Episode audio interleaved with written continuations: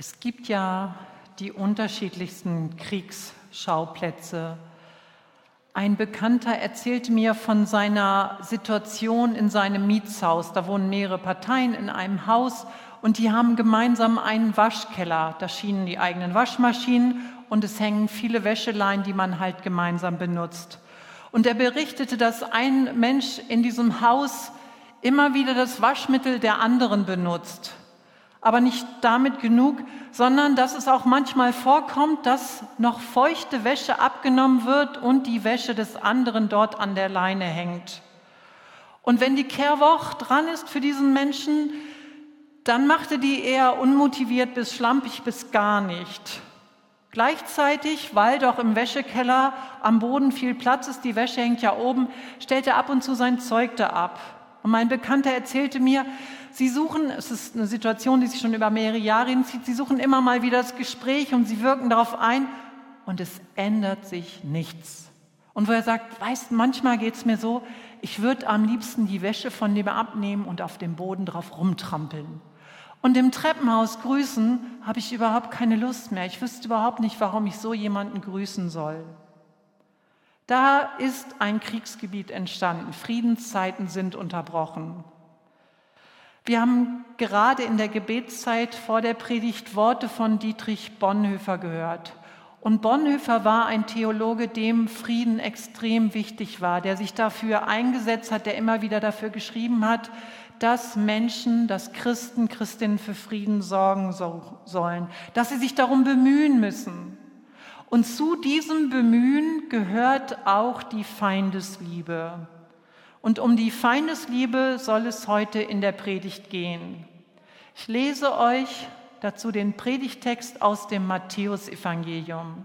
Er steht in Matthäus 5, die Verse 43 bis 48. Dort sagt Jesus zu seinen Jüngern und Jüngerinnen, ihr wisst, dass es heißt, du sollst deine Mitmenschen lieben und du sollst deine Feinde hassen. Ich aber sage euch, liebt eure Feinde und betet für die, die euch verfolgen. Damit erweist ihr euch als Kinder eures Vaters im Himmel. Denn er lässt seine Sonne über Bösen und Guten aufgehen und er lässt es regnen für Gerechte und Ungerechte. Wenn ihr nur die liebt, die euch Liebe erweisen, was für einen Lohn habt ihr dafür zu erwarten? Tun das nicht sogar Leute wie die Zolleinnehmer? Und wenn ihr nur zu euren Brüdern und Schwestern freundlich seid, ist das etwas Besonderes? Tun das nicht sogar die Heiden, die Gott nicht kennen? Ihr aber sollt vollkommen sein, wie euer Vater im Himmel vollkommen ist. Für die Predigt erwarten euch drei Punkte. Das Überfordernde, das Besondere und das Vollkommene. Ab wann ist jemand für dich ein Feind, eine Feindin? Wo fängt für dich Feindschaft an? Wenn jemand meine Grenzen massiv verletzt und immer wieder überschreitet, und damit meine ich nicht nur geografische Grenzen. Wenn mir jemand Böses will, wenn jemand mich und oder meine Lieben willentlich gefährdet, wenn jemand meine Rechte und Interessen bewusst untergräbt, wenn mich jemand absichtlich erniedrigt und verletzt, das alles beginnt ja nicht erst, wenn physische Gewalt eingesetzt wird. Nachbarn können einem eben auch das Leben zur Hölle machen. Manche haben am Arbeitsplatz mit missgünstigen Feinden zu kämpfen. Und es gibt Kinder, die erleben die Schule als Kriegsschauplatz, weil sie unter Mobbing leiden müssen.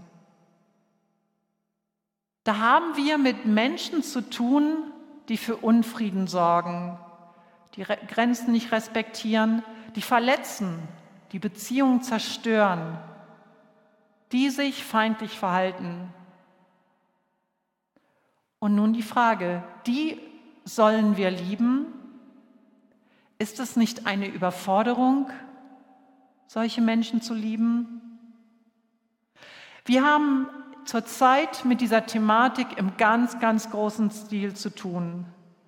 Wir fragen uns, ob Waffengewalt im Ukraine-Krieg der beste Weg ist, um möglichst schnell einen Diktator von noch Schlimmeren zu, zu stoppen, ihn da einzuschränken. Bonhoeffer hat sich mit genau dieser Frage abgekämpft. 1934 war er noch für einen gewaltfreien Widerstand gegen das Naziregime. Er wollte Mahatma Gandhi in Indien besuchen, um mehr von ihm über gewaltfreie Friedenspolitik zu erfahren. Wenige Jahre später dann hatte das Attentat auf Hitler vom 20. Juli 1944 mitgeplant.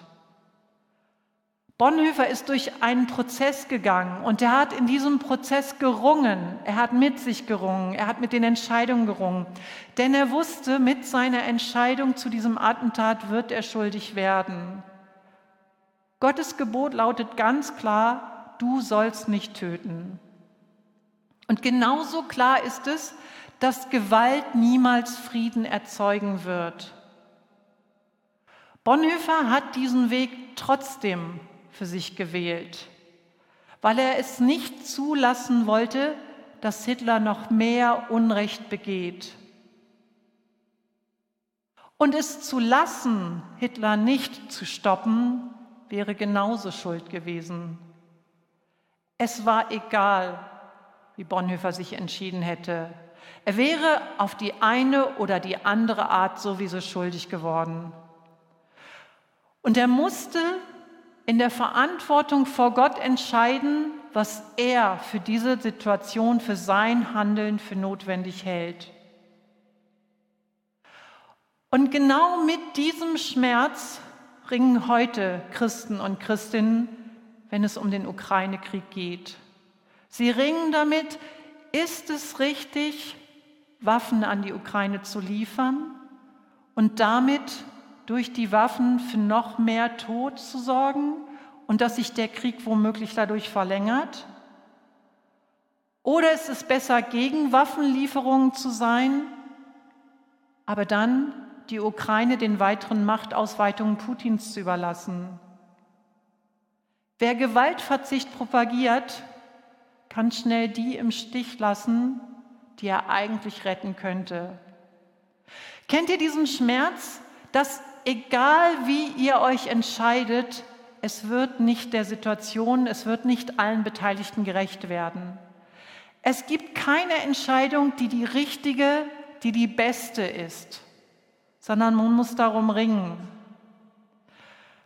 Bei den Waffenlieferungen für die Ukraine haben wir jetzt hier als Gottesdienstbesucher direkt keine Möglichkeit mitzubestimmen. Aber wir kennen Situationen in unserem eigenen Leben, in unserem Privatleben, wo wir entscheiden müssen, wie wollen, wie können wir jemandem begegnen, der uns feindlich gesonnen ist. Wie können wir Menschen begegnen, die uns feindlich begegnen? Wäre es nicht doch angebracht, dass mein Kind in der Schule mal zurückschlägt? Warum soll ich meine Nachbarin noch grüßen, wenn die mir so hässliche Dinge antut? Wie weit gehe ich, wenn meine Verwandtschaft bei den Erbstreitigkeiten zu unlauteren Mitteln greift? Und ab wann und wie wehre ich mich, wenn mein Arbeitskollege Lügen über mich verbreitet? Wir ringen in solchen Momenten um Entscheidungen und fragen uns, was ist der bessere Weg? Wir leben in einer Welt nach dem Sündenfall. Und deshalb werden wir immer wieder mit Feindschaft konfrontiert werden. Und wir werden uns immer wieder neu fragen müssen, wie möchte ich mich in dieser Situation verhalten und wie möchte ich dem anderen begegnen, der mir Feind geworden ist. Bei der Feindesliebe geht es niemals um Verharmlosung von feindseligem Handeln. Und es geht genauso wenig darum, destruktives Tun zu übersehen, sondern es geht darum, falsches Verhalten zu stoppen. Und Feindesliebe hat auch nicht das Ziel, Täter und Täterinnen von Unrecht vor den Konsequenzen zu bewahren. Aber das Gebot der Feindesliebe will uns einen Weg aufzeigen, damit das Böse nicht noch mehr Raum einnimmt. Im Römerbrief heißt es, lass dich nicht vom Bösen überwinden, sondern überwinde das Böse mit Gutem. Das Gebot zur Feindesliebe steht in der Bergpredigt.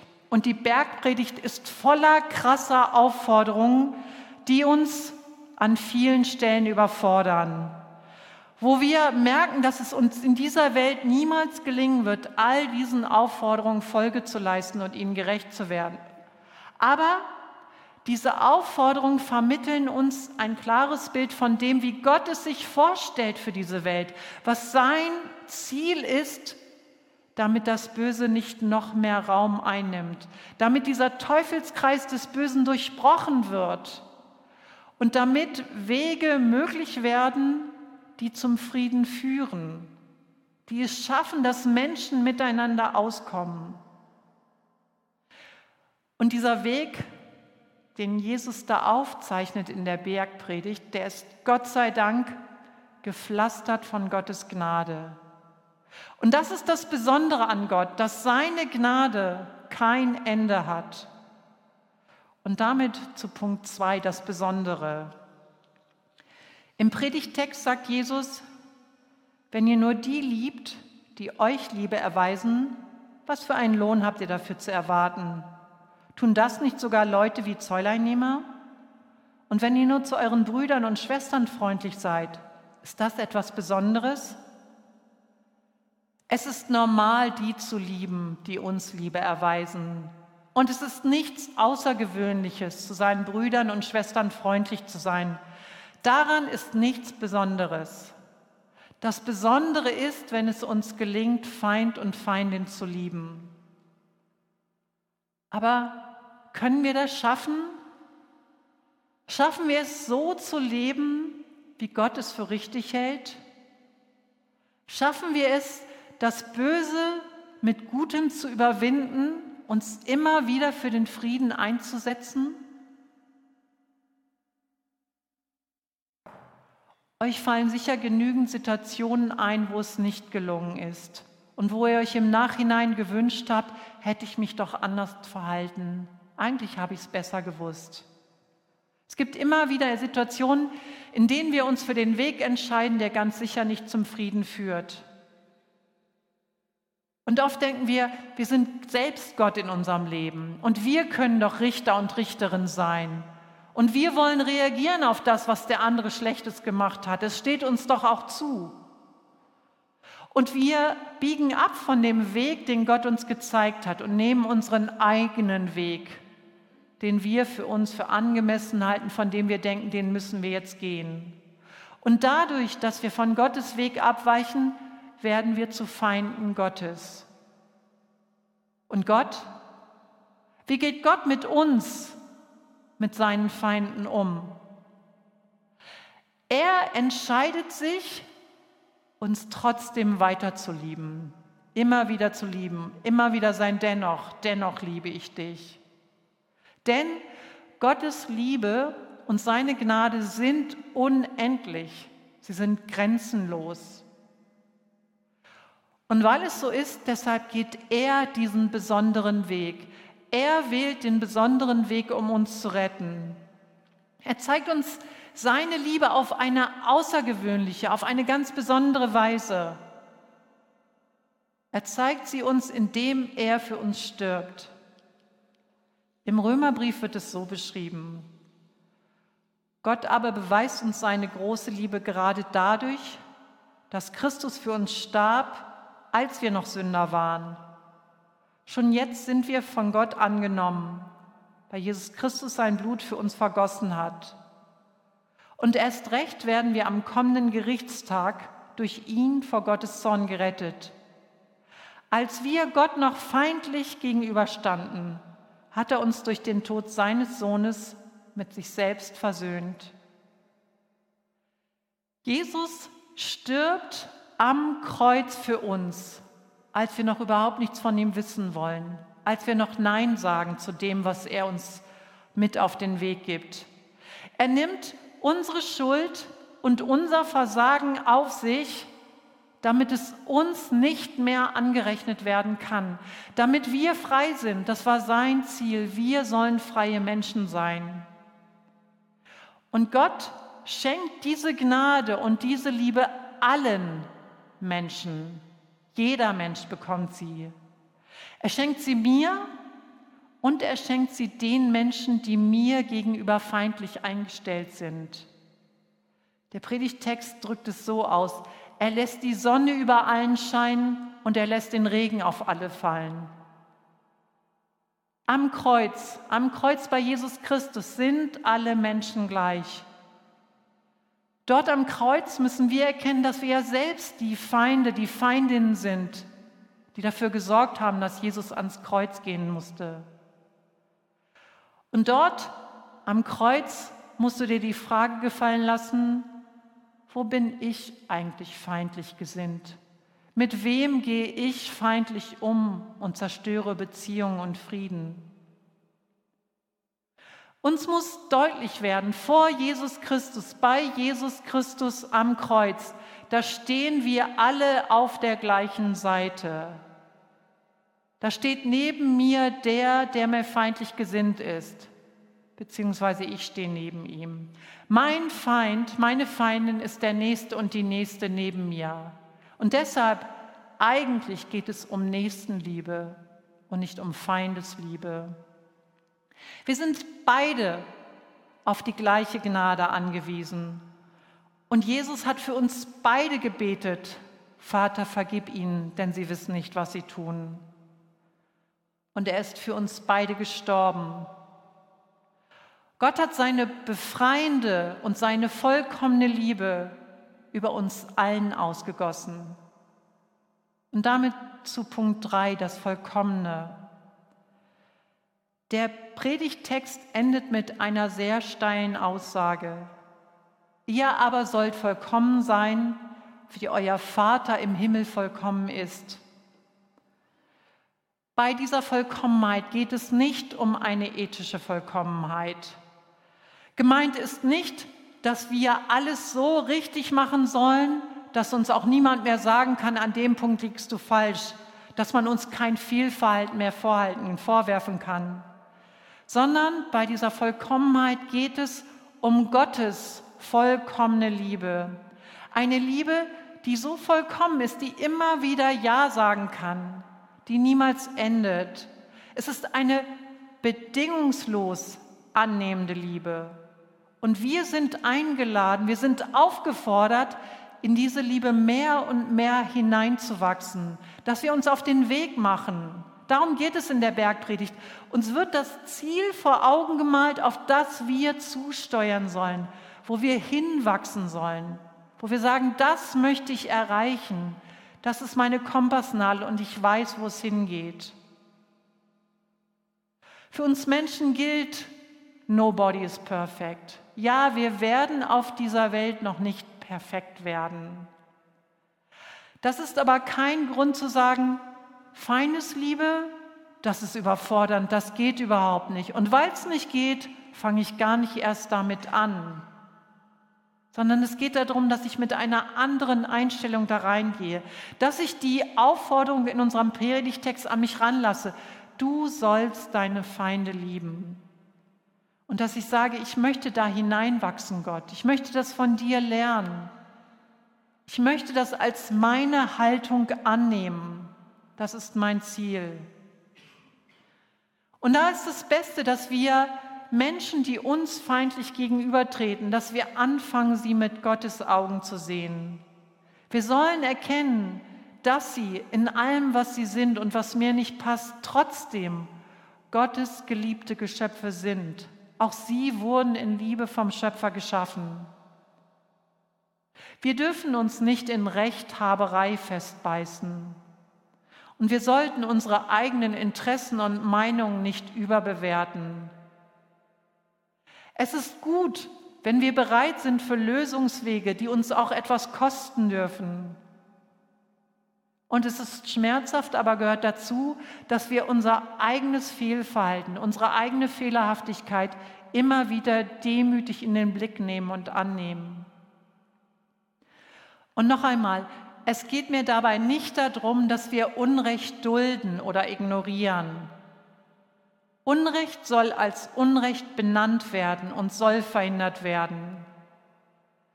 Doch dabei sollen wir die Täter und die Täterin dieses Unrechts versuchen mit Gottes Augen zu sehen und zu erkennen, sie sind auch Gottes Geschöpfe. Und jeder von uns muss entscheiden, wovon lasse ich mein Herz prägen? Ist es Hass, ist es Feindschaft, ist es Bitterkeit? Oder möchte ich mein Herz öffnen, dass Gottes Geist mit seiner Liebe da durchströmt und mich immer wieder equipt erquickt und stärkt und ausrichtet.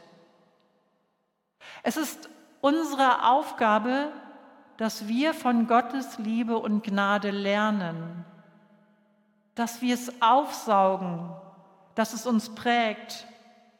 Wir kommen sehr viel weiter, wenn Liebe und Barmherzigkeit unsere Leitlinie sind und uns bestimmen. Ich bin beeindruckt, was ich an liebevollem, an fürsorglichen, am barmherzigen Helfen jetzt seit Kriegsbeginn erleben darf, was in uns in Deutschland an Hilfsbereitschaft aufblüht. Wir hatten letzten Sonntag am Nachmittag einen Gottesdienst hier für Flüchtlinge und die Familien, die sie aufgenommen haben. Und es sind außerdem Menschen gekommen, die gefragt haben, was können wir helfen? Wie können wir helfen? Was können wir tun? Und da war eine junge Frau, die gesagt hat, ich gebe mein ein, anderthalb Zimmer Apartment ab und ziehe zu meinen Eltern zurück, damit Flüchtlinge in meinem Apartment wohnen können. Und jemand anders erzählte, dass sein Arbeitgeber, der ungefähr 1400 Angestellte hat, gesagt hat, bei mir bekommen die Leute fünf Tage bezahlten Urlaub, wenn sie sich in der Zeit für Flüchtlinge aus der Ukraine einsetzen. Und das sind die Dinge, wo wir merken, das ist gut und da strömt Licht und Leben in unsere Welt. Ich glaube, wenn uns bewusst ist, wie viel Liebe Gott für uns hat und wenn uns bewusst ist, wie geborgen wir in Gottes Liebe sind, dann haben wir es viel leichter auf diesem Weg, Feindesliebe für uns einzuüben und unsere Feinde und Feindinnen mit Gottes Augen zu sehen. Bonhoeffer gibt es uns mit auf dem Weg, von guten Mächten wunderbar geborgen. Erwarten wir getrost, was kommen mag. Gott ist bei uns am Abend und am Morgen und ganz gewiss an jedem neuen Tag. Amen.